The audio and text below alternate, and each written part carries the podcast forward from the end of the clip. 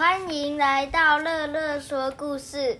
今天我们要说，我们要分享的故事是风车图书有限的风车图书出版有限公司出版的犹太寓言绘本里面的 聪明 聪明的商人。有位住在乡下的商人，想要到城里买东西。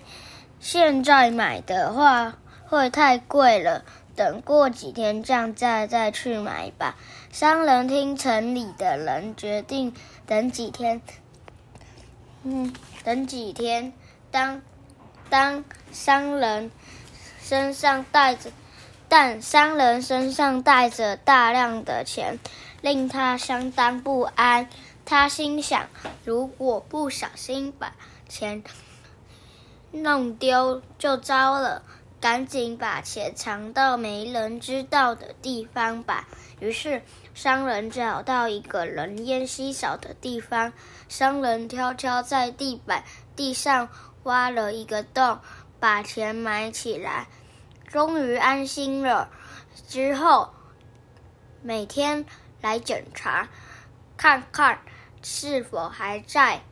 隔天，商人再次来到那里，但埋在土里的钱却不翼而飞了。这下这下糟了，怎么办才好？想要买东西的钱竟然不见了。无论商人怎么翻找，都找不到埋在土里的钱。他抬起头，四处四起头往四周看，发现不远处有一间房子。商人蹑手蹑脚的靠近，他往墙壁看一下，看了看这间房子的墙壁上有个洞。一定是住在这里的人，从这个洞看到我埋的钱后，把钱偷走了。这时，有位老爷爷从屋里走了出来，他说：“你怎么可以再偷看别人的房子呢？”商人想到一个好方法，于是回答他：“老爷爷住在这个城市。”里一定很有，一定很聪明，请教我如何能有有智慧。老爷爷皱着眉头问道：“有什么事吗？”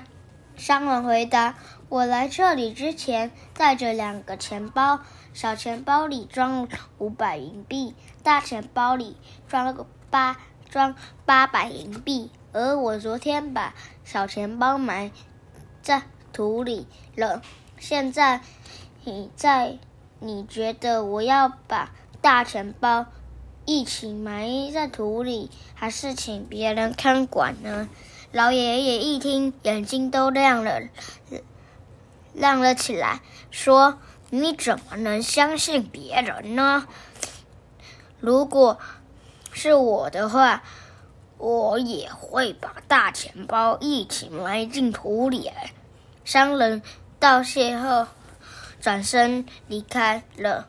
贪心的爷爷心想：“这是大好机会，我得赶紧把小钱包埋回土里，以免他发现小钱包不见，就不埋大钱包了。”于是，老爷爷把偷来的钱包埋回土中，土里。